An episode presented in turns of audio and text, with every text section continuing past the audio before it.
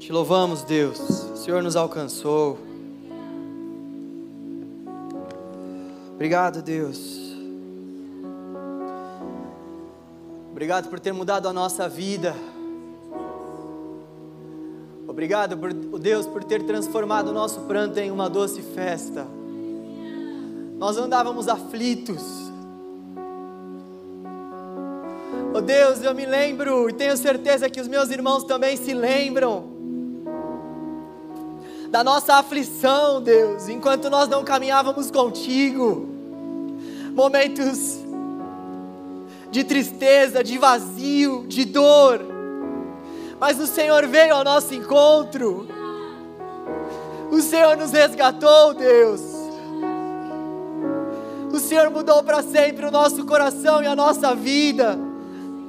Te damos graças, Deus. O Senhor é santo.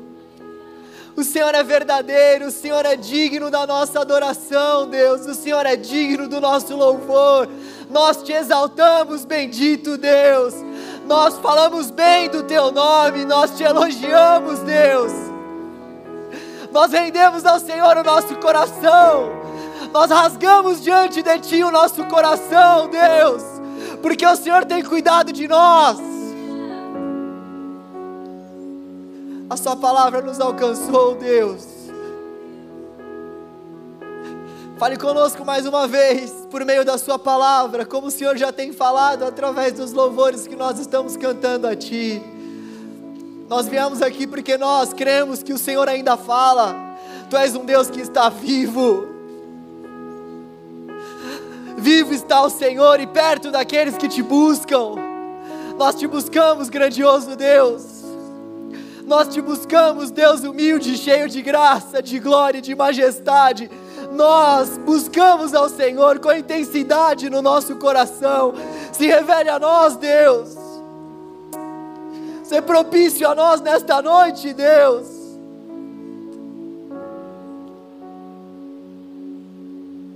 Revela-nos a Sua palavra nesta noite, Deus. Nós precisamos te ouvir desesperadamente. Nós precisamos te ouvir, Deus. Nós precisamos te ouvir, Senhor. Somente a Sua palavra pode purificar o nosso coração. Faça a tua obra em nós, Deus. Faça a tua obra em nós, Deus, para a honra e glória do teu nome. Em nome de Jesus. Amém. Amém. Você pode se assentar, por favor. Boa noite, galera. Queria agradecer a presença do pessoal do Radical. Muito obrigado pela presença de vocês aqui. Prazer cultuar Deus junto com vocês. Espero que vocês voltem mais vezes. Vou convidá-los mais, viu? Bom, nós estamos numa série aqui no canal. Estamos falando sobre santidade. Se você está chegando agora, esse é o tema do nosso mês e vai ser também o tema do nosso acampamento. Primeiro sábado do mês de julho, o Vitor Fontana falou sobre a santidade da teologia. Depois o Sandro falou sobre a santidade de Deus. E hoje nós vamos refletir sobre a santidade da igreja. Sábado que vem nós vamos falar sobre a santidade do cristão. Bom, se você tivesse que resumir toda a história bíblica em uma só palavra, qual palavra você usaria? Se você tivesse que resumir toda a história que é narrada aqui na palavra de Deus em uma só palavra, qual palavra você usaria? Amor, graça, misericórdia, redenção, salvação. Nós poderíamos usar muitas palavras, talvez a palavra que eu usaria seria casamento. A palavra de Deus, ela começa narrando a nós, lá no livro de Gênesis, o casamento de Adão e Eva, o primeiro casamento da história. E a palavra de Deus termina em Apocalipse, narrando também o casamento de Cristo e da igreja. Adão e Eva em Gênesis, Cristo e a igreja em Apocalipse. Essa palavra casamento talvez pudesse resumir bem o que se passa no texto sagrado. Deus chama um casal através desse casal, vem toda a descendência da terra, e Deus, no fim de todas as coisas, irá consumar tudo com um grande casamento, com uma grande celebração entre Cristo e a sua igreja. E a igreja ela é apresentada como a noiva de Cristo. A celebração do casamento ainda não aconteceu, mas nós já estamos aliançados com Deus em Cristo. Por isso nós podemos dizer que nós já estamos casados com Ele, por isso nós também podemos dizer que somos a noiva de Cristo, como o próprio texto sagrado vai nos dizer. É muito parecido com alguns casos que aconteceram na pandemia. Não sei se você conheceu algum casal que se casou no cartório só que por conta da pandemia não pôde fazer a festa e só fez a festa depois. É justamente isso que acontece entre nós e Cristo. Nós já estamos selados com Ele, casados com Ele. Nós já temos um compromisso, uma aliança com Ele, mas a grande festa de celebração desse casamento vai ocorrer quando Ele voltar ou quando Ele nos chamar. E a igreja ela é essa comunidade de pessoas separadas por Deus, que se reúne para adorar e esperar a celebração oficial desse casamento.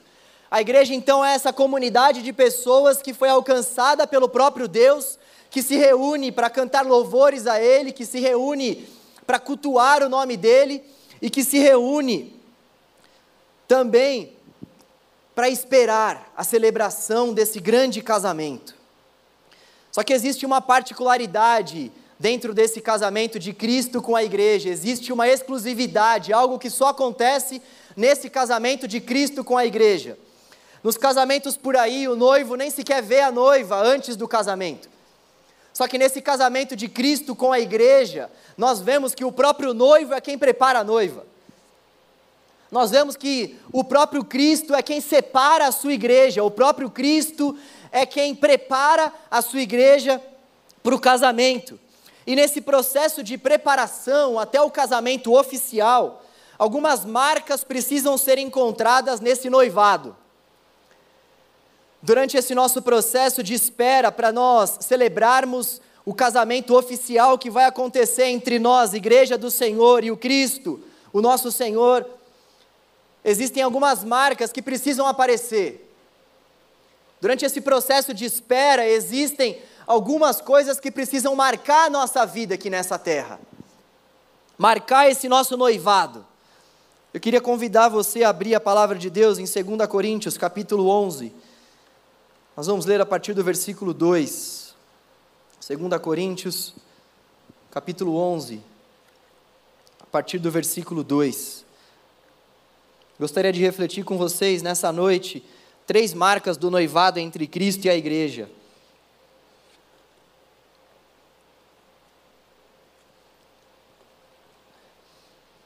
Três marcas do noivado entre Cristo e a igreja. Assim diz a palavra do Senhor. 2 Coríntios 11, a partir do versículo 2. O zelo que tenho por vocês é um zelo que vem de Deus. Eu os prometi a um único marido, Cristo, querendo apresentá-los a Ele como uma virgem pura. O que receio e quero evitar é que assim como a serpente enganou Eva com astúcia, a mente de vocês seja corrompida e se desvie da sua sincera e pura devoção a Cristo. Pois, se alguém lhes vem pregando um Jesus que não é aquele que pregamos, ou se vocês acolhem um espírito diferente do que acolheram, ou um evangelho diferente do que aceitaram, vocês o toleram com facilidade. Até aqui. Primeira marca que nós podemos enxergar nesse texto entre o noivado de Cristo e a igreja é a santidade. No versículo 2, nós vemos que o apóstolo Paulo diz que a igreja está sendo apresentada como uma virgem pura. A igreja está sendo apresentada de forma santa nesse noivado. A igreja está sendo separada de maneira exclusiva para Deus. Durante esse processo do noivado, e futuro casamento que nós teremos com o Senhor. E a santidade ela tem a ver com duas principais coisas. Em primeiro lugar, a santidade tem a ver com a nossa identidade. A santidade da igreja, a santidade dos cristãos está fundamentada na obra que Jesus fez na cruz, na obra da Santíssima Trindade. Então, quando nós falamos em santidade, a primeira coisa que nós precisamos ter em mente é que santidade é uma questão de identidade. A igreja é santa porque Deus é santo. A igreja é santa porque Deus é santo. Santidade diz respeito à identidade. Nós somos santos porque o Senhor é santo. Isso para nós é algo libertador. Nós não somos santos por conta daquilo que nós podemos fazer a Deus, como se a santidade dependesse dos nossos próprios méritos, como se pelo muito fazer nós alcançamos de fato a nossa identidade que está alicerçada na santidade. Nós somos santos porque Deus é santo. Essa é a nossa identidade. Não há nada que nós possamos fazer, por exemplo, para que Deus nos ame mais ou para que Deus nos ame menos. Ele nos ama simplesmente por conta da identidade dele. E a nossa identidade é a identidade de filhos, e nós não vamos deixar de ser filhos. Um filho não deixa de ser filho do seu pai, por exemplo, se ele faz mal, malcriações para o seu pai. Santidade é uma questão de identidade, isso é algo libertador, só que nós temos que tomar muito cuidado para não ir para o outro lado, para o lado da libertinagem. Ah, se santidade é uma questão de identidade, então por que, que eu vou buscar ser santo? Nós buscamos a santidade por conta de um segundo propósito. Santidade tem a ver com o um segundo aspecto, que é o nosso propósito de vida. Nós buscamos uma vida de santidade, não para que nós sejamos algo diante de Deus, mas porque nós já fomos. Nós buscamos uma vida de santidade diante de Deus porque nós já fomos abençoados com todas as bênçãos espirituais nas regiões celestiais em Cristo Jesus. Nós buscamos ter uma vida de santidade diante de Deus porque Ele já nos salvou, porque Ele já nos selou, porque Ele já colocou em nós o Seu Espírito. Então, nada que nós possamos fazer no nosso relacionamento com Deus é para que a gente venha a ser alguma coisa, é porque nós já fomos. E como eu disse, isso é algo libertador. É por isso que muitas pessoas acham o Evangelho extremamente pesado, porque não conseguiram entender a libertação que vem dessas palavras. Quando eu entendo que de fato eu sou santo, eu sou separado por Deus, porque Ele é santo, eu deixo de ficar cumprindo uma agenda religiosa exclusivamente procurando a aprovação de Deus. Eu deixo de achar que Deus não me ama mais na minha primeira queda. Eu deixo de ficar tentando de maneira desenfreada fazer as coisas para Deus para que Ele me aceite mais. Deus nos aceita por conta de Cristo. Deus só nos aceita se nós participarmos da oferta que Cristo faz a Deus Pai. É por isso que Deus nos recebe, é por isso que Deus nos aceita, é por isso que todo o nosso culto deve acontecer em nome de Jesus. Através do sacrifício de Jesus é que nós nos apoiamos, através daquilo que ele fez na cruz é que nós encontramos segurança para nos relacionarmos com Deus. Só que por outro lado, por outro lado, é imprescindível que nós venhamos encontrar na caminhada de alguém que segue a Jesus a busca por uma vida de santidade. Nós não buscamos essa vida para sermos aceitos, nós não buscamos essa vida para que nós tenhamos identidade. Nós já somos aceitos e já temos identidade em Cristo. Mas isso não quer dizer que nós não devamos cumprir com esse segundo aspecto da santidade, que é o propósito da nossa vida. Nós vemos aqui que nós, como igreja, estamos sendo apresentada de uma forma pura a Deus. Essa é a maneira como nós nos devemos apresentar diante de Deus. Essa é a maneira como nós, como igreja, seremos apresentada aquele que é santo, santo, santo, com santidade no nosso coração, com santidade no nosso viver. E é importante nós entendermos o, o significado de santidade. A palavra que mais se aproxima do texto original é separados para Deus. Ser santo é o mesmo que ser separado para Deus, viver uma vida de consagração a Deus. Palavra do Senhor em Efésios 5, 25, um texto que concorda com esse texto que nós lemos de 2 Coríntios, diz assim: Maridos, que cada um de vocês ame a sua esposa, como também Cristo amou a igreja e se entregou por ela. Olha só por que ele fez isso: para que a santificasse. 1 Coríntios 1, 2: A igreja de Deus que está em Corinto, aos santificados em Cristo Jesus e chamados para quê? Para serem santos. Esse é o nosso propósito, esse é o nosso chamado, vivermos a nossa vida de maneira separada para Deus. E quando a gente entende isso, a gente consegue compreender de uma forma mais tranquila o próprio Antigo Testamento. O Vitor Fontana deu uma reforçada nisso no primeiro sábado que ele esteve aqui. Quando nós lemos, por exemplo, o livro de Levíticos, nós vemos uma série de ordenanças, uma série de ordenanças ritualísticas que Deus está promovendo para o povo, que Deus está pedindo para o povo fazer. E não somente dentro do livro de Levíticos, nós vemos Deus dando a lei, nós vemos a arca da aliança, tabernáculo, candelabro, nós vemos muitas coisas que simbolizam algo que haveria de vir. Nós vemos muitas coisas que simbolizam também a forma como o povo de Deus deveria viver no meio de uma nação incrédula. Deus já estava mostrando para o povo que eles deveriam viver uma vida de maneira separada, é por isso que ele havia estabelecido todos aqueles ritos, é por isso que ele havia estabelecido todas aquelas cerimônias, para que aquilo fosse algo didático. Deus é extremamente didático. Ele estava ensinando o seu povo para a vinda do Cristo e para que então as coisas em Cristo fossem consumadas, para que então as coisas em Cristo fossem complementadas.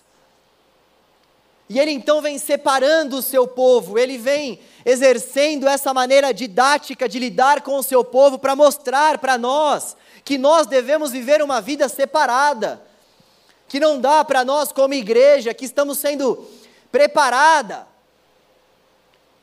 para o noivado, vivermos a nossa vida nessa terra de qualquer maneira, nos esquecendo daquele que nos chamou e nos esquecendo do nosso propósito de vida consagrada a Deus. A santidade tem sido interpretada de diversas formas ao longo da história. Se nós perguntarmos para uma pessoa mais antiga, o que para você é viver em santidade? Dependendo do contexto religioso, essa pessoa com certeza vai dizer: para mim, viver em santidade é não ter televisão em casa. Para mim, viver em santidade é não cortar o cabelo só cortar as pontinhas. Para mim, viver em santidade é não usar calça. Dependendo do contexto, nós vamos ver que santidade tem a ver com homens que passaram por essa terra e mulheres que passaram por essa terra, que tiveram uma vida que muitos consideram praticamente sem pecado, então essas pessoas acabam sendo canonizadas, elas acabam se tornando essas figuras santificadoras. Se nós olharmos para a história, nós também vamos observar que muitas vezes a santidade está alinhada com a nossa vida religiosa.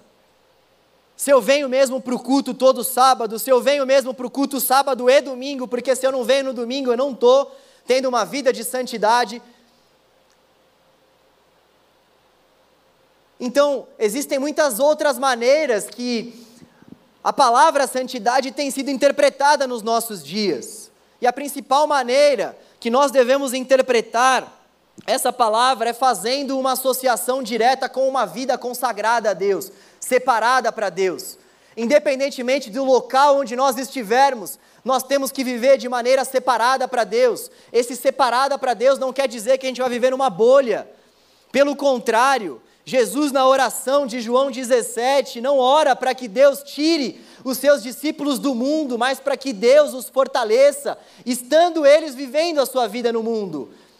Então, o nosso chamado é para essa vida de separação para Deus, de modo não que nós venhamos esconder a luz de Cristo que é em nós, mas de modo que nós sejamos sal e luz para essa terra, de modo que nós venhamos interagir com a cultura vigente nesse mundo, tendo em vista a cultura do reino de Deus, não negociando os valores do reino, e buscando a renovação da nossa mente constantemente, não a alienação do mundo, mas a renovação da nossa mente. Viver uma vida separada para Deus, saber quais são os nossos limites, afinal de contas, o Espírito mora em nós e não é o pastor que deve te dar os limites, o próprio Espírito está aí, nós temos livre acesso ao texto.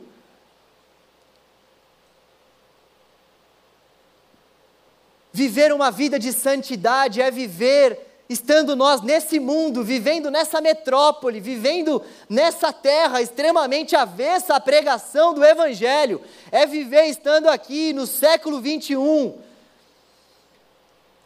e dizendo: para mim o viver é Cristo e o morrer é lucro. Para mim o viver é Cristo e o morrer é lucro. Tudo que eu faço, eu vou fazer com excelência como para o Senhor, mas eu sei que o meu lugar não é aqui. Viver de forma separada para Deus é viver sem se esquecer da nossa cidadania celestial. É viver sem se esquecer que nós, como igreja, fomos prometida em casamento ao nosso noivo. É viver esperando pela volta do nosso noivo, é viver esperando ardentemente pela volta do nosso noivo. E como ser purificado? Como alcançar a santidade? A limpeza vem pela palavra do Senhor. Efésios 5, 25, 27 continua dizendo assim: Cristo amou a igreja e se entregou por ela para que a santificasse. Olha só, tendo-a purificado por meio da lavagem de água pela palavra. Que coisa maravilhosa!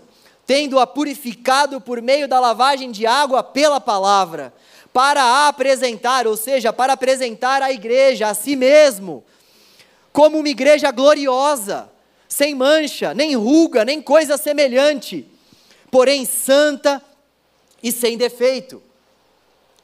Preciso contar uma coisa para vocês, confessar um pecado. Vocês estão preparados para ouvir esse testemunho?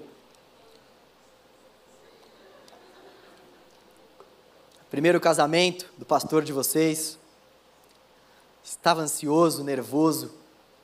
Fui fazer o casamento. Meu melhor amigo, ele era católico. Ele me chamou para fazer o casamento dele, eu aceitei. Hoje em dia, graças a Deus, ele vai na igreja. Teve a sua vida transformada pelo Senhor. Mas não é sobre essa parte bonitinha que eu quero falar, não. Para você, de fato, memorizar essa essa palavra, sem mancha, sem, sem ruga, sem mácula. A história que eu quero te contar é que durante a pregação, desse casamento, durante a leitura do texto e durante a explanação, eu disse para esse meu amigo, eu apontei para ele, virei e falei: Caio, você deve amar a Tice, você deve se entregar a Tice, e a sua vida não deve conter nenhuma mácula, nenhuma rúcula.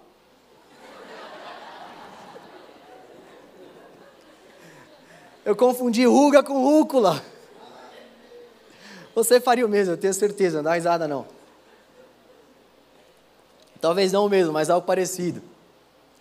Mas a, a grande questão é que Deus ele nos chama para nós vivermos como uma igreja gloriosa, sem mancha, nem ruga, nem coisa semelhante, porém santa e sem defeito. Ser puro é aceitar a palavra e viver encontrando plena satisfação em Deus.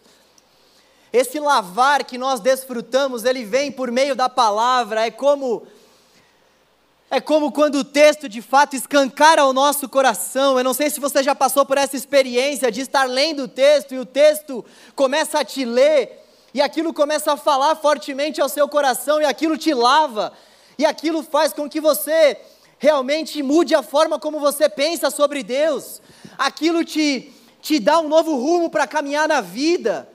É como se nós fôssemos sentindo cada vez mais a doçura do texto, o texto vai sendo pregado, o texto vai sendo lido, e aquilo vai penetrando no nosso coração, como doces palavras de Jesus para nós.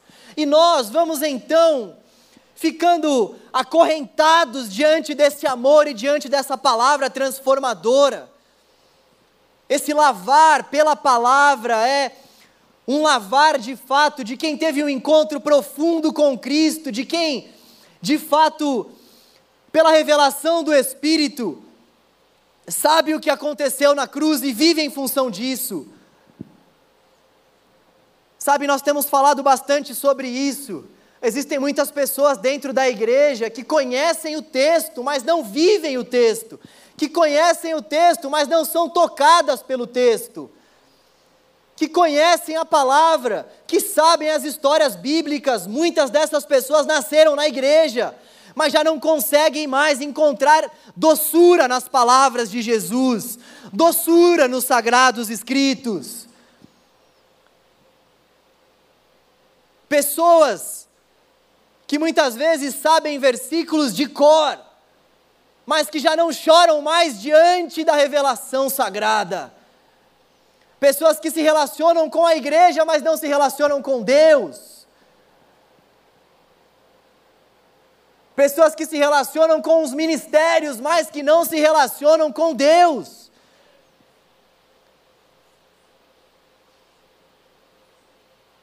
O Senhor deseja consertar a nossa vida nessa noite. O Senhor deseja nos purificar pela palavra nessa noite. Isso vale para mim e para todos vocês. Nós precisamos dessa renovação contínua. Nós precisamos que constantemente o nosso coração seja renovado com amor pela palavra. Nós precisamos encontrar plena satisfação nesse texto. É lâmpada para os nossos pés, é luz para os nossos caminhos, é palavra inspirada de Deus para a nossa vida. E nós não vamos encontrar isso por osmose. É necessário bater, buscar, pedir, orar, sem cessar, perseverar, orar até conseguir orar.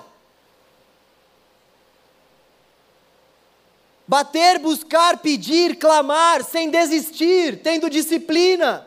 E ter disciplina é estabelecer um foco e dar continuidade àquilo. Eu vou ler, eu vou meditar. Vai ser às 10, vai ser às 7. Que Deus te abençoe. Eu acordo às 8 e meia, 9 horas, mas se você quiser ler e meditar às 7, tenha disciplina, estabeleça isso e tenha disciplina, cumpra. Nós vamos dando uma série de desculpas a Deus, mas a grande verdade é que Deus não é a nossa agenda principal, nós temos outras coisas, nós temos outros amores. Jesus morreu para nos santificar, e a nossa santificação vem por meio da limpeza que a palavra de Deus faz no nosso coração que nós devemos buscar para as nossas vidas é essa purificação da palavra, de modo que a palavra de Deus, ao ser lida, confronte o nosso coração. A palavra de Deus é o único texto que nós lemos na presença do próprio autor. O Espírito Santo de Deus nos acompanha, o Espírito Santo de Deus intercede por nós, o Espírito Santo de Deus clareia a nossa mente, o Espírito Santo de Deus vai nos revelando quem Cristo é e a obra que ele fez por meio da leitura. E nós precisamos buscar esse auxílio do Espírito. Nós não podemos desistir.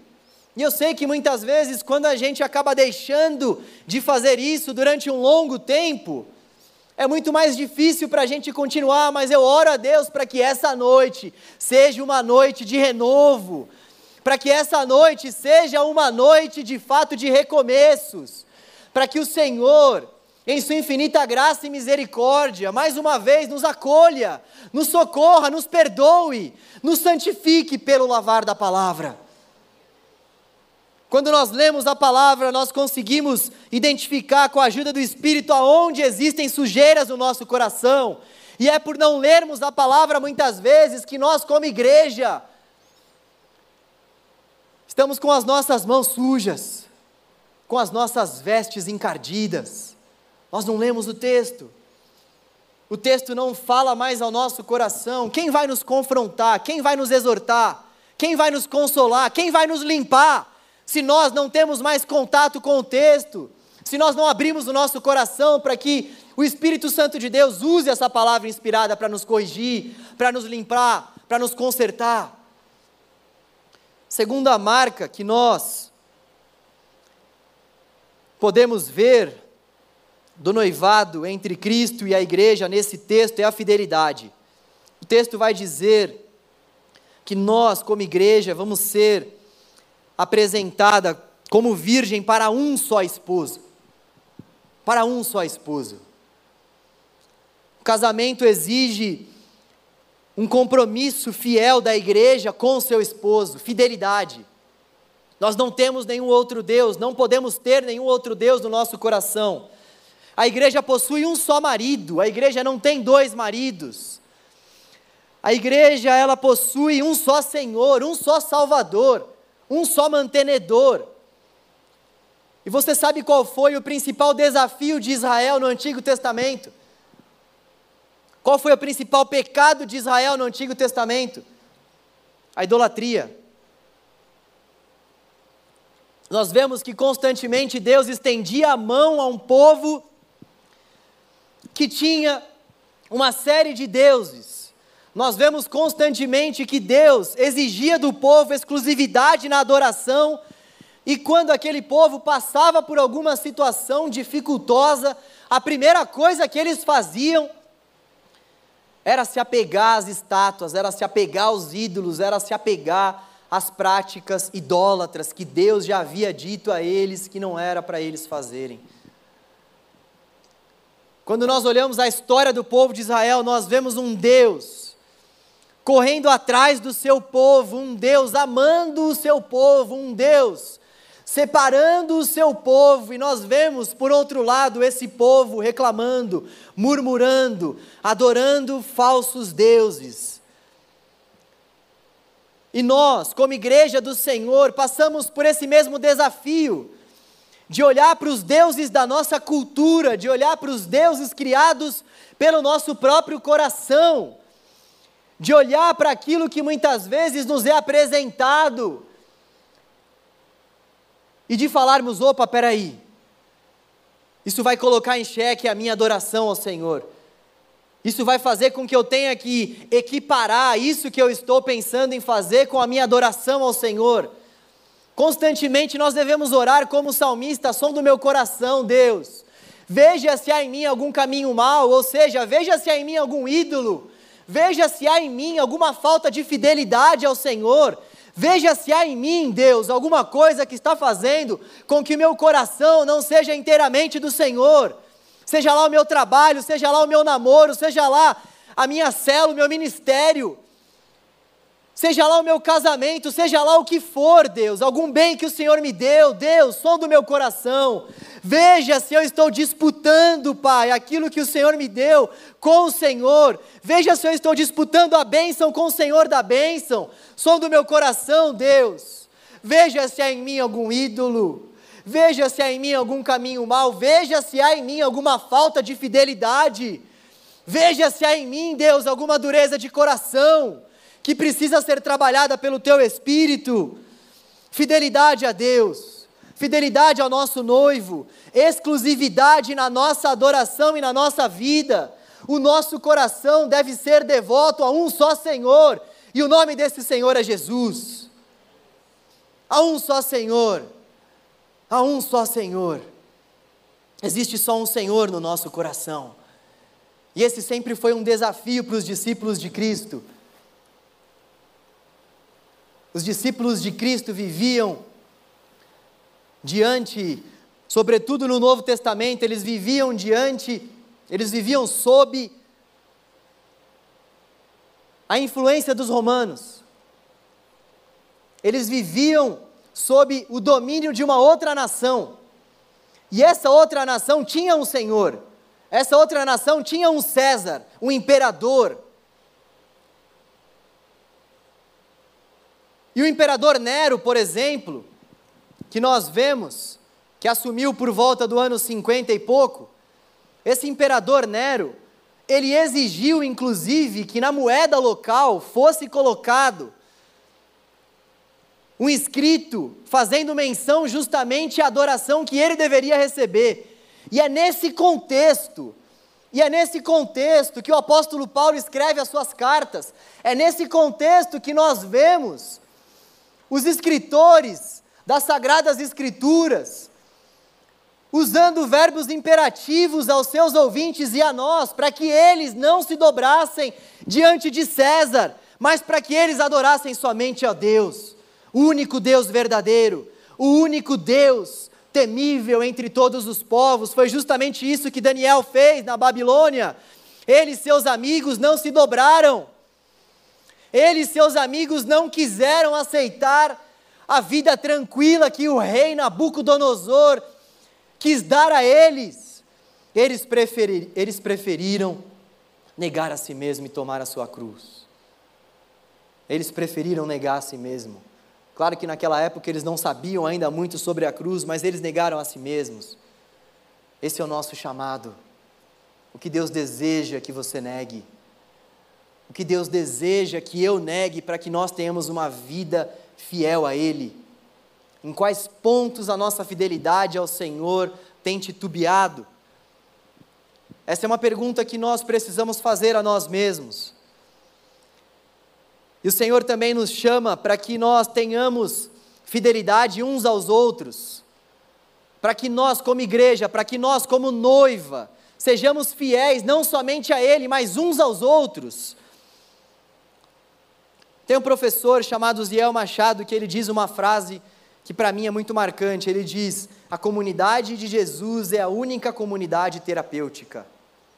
A comunidade de Jesus é terapêutica, é a única comunidade que tem esse poder de ser terapêutica. E sabe por quê? Porque ela é a única comunidade que é a habitação do Espírito. Ela é a única comunidade que é marcada pela presença do próprio Espírito, do próprio Deus, no meio das nossas relações, no meio das nossas relações interpessoais. O próprio Deus está intermediando tudo. O próprio Deus está conduzindo as nossas amizades, os nossos compartilhares. O próprio Deus está nos edificando uns aos outros, através dos dons que Ele mesmo derrama uns aos outros. E se nós não entendermos a beleza da vida em comunidade, nós vamos continuar brigando com quem é da nossa família. Nós vamos continuar atrasando o nosso lado espiritual com Deus, deixando de crescer espiritualmente com o Senhor, vivendo como meninos e como meninas, que chamam Deus de Pai, mas não conseguem chamar quem está do lado de irmão, irmã. Nós vamos continuar nos enganando. Nós vamos continuar tendo uma vida rasa se nós não enxergarmos essa beleza do Espírito Santo de Deus que levanta pessoas diferentes de mim e de você na comunidade, mas pessoas de Deus, pessoas trazidas pelo próprio Deus, com dons diferentes do meu e do seu. E como o Senhor foi sábio na escolha realmente de uma comunidade. A palavra de Deus diz que ninguém tem todos os dons. E por que Jesus, por que o próprio Espírito não concedeu a, a uma só pessoa todos os dons? Justamente para mostrar que nós não somos autossuficientes, justamente para mostrar que nós precisamos uns dos outros, justamente para mostrar que eu dou Jesus para você e você dá Jesus para mim, e nós vamos mutuamente caminhando com a ajuda do Espírito, e o Espírito vai firmando os nossos pés, e nós vamos encontrando na comunidade força, renovo, nós vamos encontrando na comunidade paz, alegria. Eu vou olhando para a pessoa que está ao meu lado e vou me alegrando com as grandes obras que Deus tem feito na vida dela. E essa pessoa que está ao meu lado e que está passando por dores, ela pode ser consolada por mim, porque eu sou habitação do Espírito.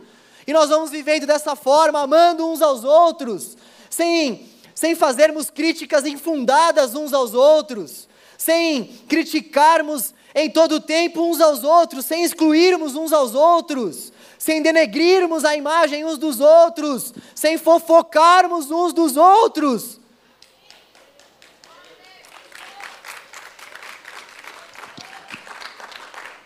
Eu amo a minha sogra. Até me molhei aqui. Gente, nós precisamos entender que a gente vem para esse lugar não é para ser agradado. Você não vem aqui para ser agradado. Não sei se alguém te falou isso, me desculpe se eu frustrei a sua noite. Mas você não veio para cá para ser agradado. Não é esse o princípio do nosso culto. A gente não vem para cá para que a gente se relacione com pessoas que pensem da mesma forma que a gente em relação àquilo que diverge do Evangelho. Ah, eu vou me relacionar somente com quem gosta de assistir as mesmas séries. Eu vou me relacionar somente com quem gosta de ir nos mesmos lugares. Eu vou me relacionar somente com quem gosta de comer as mesmas comidas. Não, a gente não vem para cá para isso. A gente não vem para cá para ficar se relacionando por meio de clãs, de grupos separados. A gente vem para cá para entregar o nosso culto a Deus. A gente vem para cá para oferecer o nosso coração a Deus, porque Deus amou o mundo de tal maneira que deu seu único filho para morrer por nós. É por isso que nós estamos aqui. É por isso que nós cultuamos ao Senhor. Nós não estamos aqui para que nós sejamos agradados, nós estamos aqui porque Cristo já nos agradou na cruz. E a gente vem até aqui para entregar a Ele o nosso culto e para dizer a Ele: Senhor, obrigado. Obrigado, Deus. Obrigado, Senhor. Ainda que eu não receba mensagens no meu aniversário, ainda, Senhor, que o meu líder não fale comigo, Senhor. Oh Deus, eu te amo. O Senhor fez tudo por mim. O Senhor perdoou o meu passado, abençoou o meu presente, garantiu o meu futuro. O Senhor fez tudo por mim. Essa é a razão de nós estarmos aqui. E se nós não entendermos isso, nós vamos continuar nos chateando com as pessoas, porque nós vamos continuar achando que nós estamos aqui para sermos agradados. Nós estamos aqui por Ele, é tudo sobre Ele. Se eu cantasse, se Deus me desse uma voz, esquece, vamos partir para o terceiro ponto. A santidade da igreja, ela deve ser visível em todos os nossos atos, em todas as nossas atitudes. Terceiro ponto, terceira marca do nosso noivado com Cristo, do noivado de Cristo com a sua igreja é o cuidado. O versículo 3 diz: O que receio e quero evitar, o cuidado que eu quero que vocês tenham, em outras palavras, é que assim como a serpente enganou Eva com astúcia, a mente de vocês seja corrompida e se desvie da sua sincera e pura devoção a Cristo. Olha só o que estava acontecendo naquele contexto, pois se alguém lhes vem pregando um Jesus que não é aquele que pregamos, ou se vocês acolhem um espírito diferente do que acolheram, ou um evangelho diferente do que aceitaram, vocês o toleram com facilidade. O que o apóstolo Paulo está dizendo aqui é que os coríntios estavam aceitando um falso ensino com facilidade. O contexto imediato aqui vai falar para nós que o apóstolo Paulo estava sendo confrontado. O apostolado do apóstolo Paulo estava sendo colocado em xeque aqui. As pessoas diziam para ele: Você, quando escreve, é um leão, mas você, quando está aqui presencialmente, é um gatinho. É mais ou menos isso, vai por mim. O apóstolo Paulo estava sendo acusado como aquele que, quando escrevia suas cartas, escrevia de uma forma extremamente inteligente, sábia, poderosa, mas quando estava diante deles, quando estava diante deles, não tinha esse mesmo poder, não demonstrava essa mesma autoridade. E eles estavam questionando o apostolado do apóstolo Paulo. Olha só que coisa insana abrindo um parênteses, e eu e você não queremos ser criticados na igreja, o apóstolo Paulo está sendo criticado aqui. Os caras estão falando que as palavras do apóstolo Paulo não têm poder. Quem é o João Navarro da fila do pão para não querer ser criticado? Quem é você? Fecha o parênteses. Nós precisamos ter cuidado. O apóstolo Paulo está falando a uma comunidade que não estava tomando esse cuidado em relação a admitir uma doutrina que não é condizente com o Evangelho. Galera, existem muitas teologias por aí, existem muitas ideologias por aí, existem muitos movimentos por aí, existem muitas bandeiras que estão sendo levantadas pela nossa sociedade, sobretudo pela nossa geração. A nossa geração é uma geração que gosta de levantar bandeiras partidárias, é uma geração que gosta de levantar bandeiras de movimentos. A nossa geração ela é marcada por esse tipo de levante. A nossa geração gosta mesmo de ir para a Paulista e de levantar bandeiras e mostrar aquilo que nós acreditamos, só que nós devemos ter muito cuidado, cuidado. Cuidado para que nesse levantar de bandeiras, cuidado para que nessa adoração, cuidado para que nessas crenças, para que nessas ideologias, nós não estejamos contrariando o Evangelho. Isso muitas vezes é sutil. Isso muitas vezes não é tão fácil de ser percebido num primeiro momento. Quando a gente se dá conta, nós já estamos adorando outros deuses, levantando outras bandeiras, seguindo caminhos diferentes do Evangelho. Nós temos que tomar muito cuidado. Cuidado com o mundo, cuidado com a gente mesmo, porque muitas vezes Muitas vezes, quando nós não temos uma vida devota a Deus, o que acontece? Que acontece muitas vezes quando nós não confessamos ao Senhor os nossos pecados, o que acontece é que nós, nós ficamos muito mais vulneráveis às obras da carne, nós ficamos muito mais vulneráveis diante daquilo que o nosso próprio adversário tenta fazer com as nossas vidas. Existem muitas pessoas que falam mais, do que falam mais de Satanás do que do próprio Cristo. E existem muitas pessoas que nem falam de Satanás, que têm receio de falar, que têm medo de falar. Nós precisamos encontrar um equilíbrio, nem superestimar e nem subestimar. Mas nós não podemos descartar o fato de que nós vivemos em guerra. Efésios 6 vai narrar essa guerra para nós. Nós vivemos diante de um adversário que prepara ciladas Efésios 6 vai falar sobre isso. E a palavra grega que é usada ali para ciladas é metodeia, métodos. Satanás usa métodos calculados. Tudo isso para fazer com que eu e você venhamos cair. E muitas vezes Satanás usa pessoas dentro da própria igreja, pessoas vulneráveis, pessoas que não estão tendo vida com Deus. Tem muita gente emprestando a boca para o capiroto dentro da igreja. Nós temos que tomar cuidado. Cuidado com aquilo que está sendo pregado, cuidado com as bandeiras que estão sendo levantadas, cuidado com as ideologias que o mundo vem construindo, cuidado com esse nosso adversário. Precisamos discernir quais são realmente os nossos pontos fracos, os nossos pontos de vulnerabilidade. Lembrem-se, é uma guerra. Nós precisamos saber de onde vai vir o ataque, se é do leste, se é do oeste, se é do norte. E para isso nós precisamos nos conhecer. E para isso eu queria chamar a galera do Radical de novo. Nós vamos cantar que nós queremos beber das águas do Senhor. Nós vamos cantar que nós queremos que o Senhor purifique o nosso coração. Nós só vamos encontrar esse renovo da palavra, nós só vamos conseguir tomar esse cuidado se de fato a nossa mente estiver pura, se o nosso coração estiver limpo, se as nossas mãos estiverem limpas com o sangue de Cristo, se de fato a cruz de Cristo, se de fato a cruz de Cristo para nós é algo relevante, é algo que nos traz plena satisfação.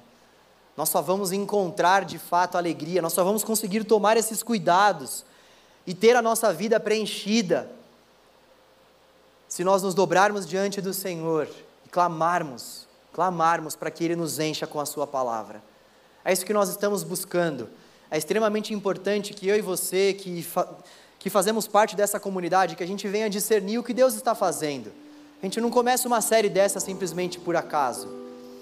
Pela graça e misericórdia do Senhor, nós começamos uma série dessa com muito choro, com muito pranto, com muito joelho dobrado, discernindo a voz de Deus, discernindo aquilo que o Senhor quer que a gente faça, discernindo quais caminhos que o Senhor quer que a gente siga. E é importante que eu e você venhamos prestar bastante atenção nisso que Deus está falando especificamente para a nossa comunidade. O Senhor fala através do texto, independentemente do João, do Cacá, de quem quer que seja, não é sobre nós. Deus usa até uma mula se Ele quiser. É palavra do Senhor para nós, e se Ele está falando sobre santidade, sobre essa vida separada para a glória dele, se Ele está falando sobre fidelidade, se Ele está falando sobre devoção, se Ele está falando sobre o nosso compromisso com Ele, vamos ouvir a voz do Espírito, vamos render a nossa vida e o nosso coração, vamos clamar ao Senhor, Deus, purifica-me dos meus pecados, Deus, perdoa-me, Senhor, limpa-me, Deus. Vamos cantar ao Senhor mais uma vez, enquanto você cantar, vai rasgando o seu coração vai se lembrando daquilo que de fato você precisa deixar aos pés da cruz de Cristo. A perdão de Deus para nós, a perdão de Deus para nós, a abraço do Senhor disponível a cada um de nós. O Senhor está aqui. Nós te desejamos, Deus. Nós precisamos de Ti, Senhor queremos render ao Senhor a nossa vida e queremos que o Seu Espírito nos quebrante, que o Seu Espírito Santo nos conduza a uma vida de santidade. Nós precisamos de Ti, Deus. Nós não queremos continuar seguindo pelas nossas próprias forças. Nós não queremos mais traçar os nossos próprios caminhos. Nós sabemos que existe um rio que flui da cidade santa e celestial nós sabemos, ó Deus, que um rio corre, Senhor, a cidade. Nós sabemos que existe um nível mais profundo de intimidade e adoração, e nós queremos desfrutar disso. Limpa-nos, Deus.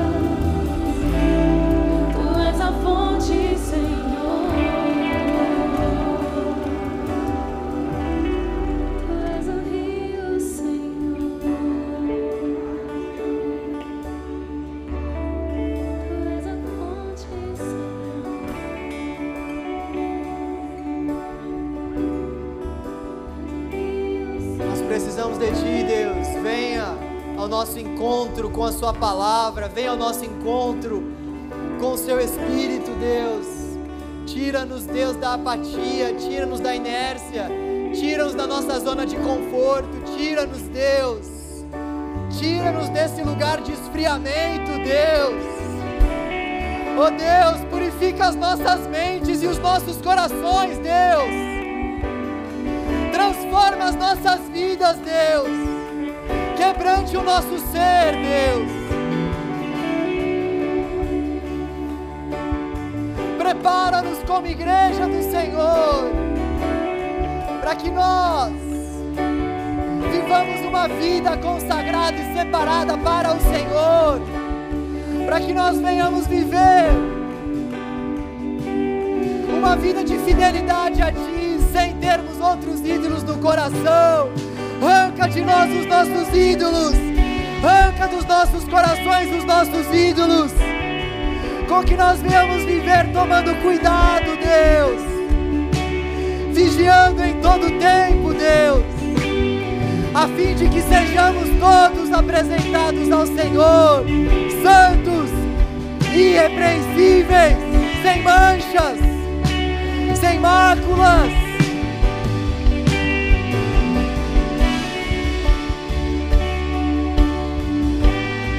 tua obra em nós, Deus. Obra em nós, Deus. Faça a tua obra em nós, Deus. Em nome de Jesus. Em nome de Jesus. Amém. Amém. Amém. Amém. Graças a Deus. Nosso Deus é bom.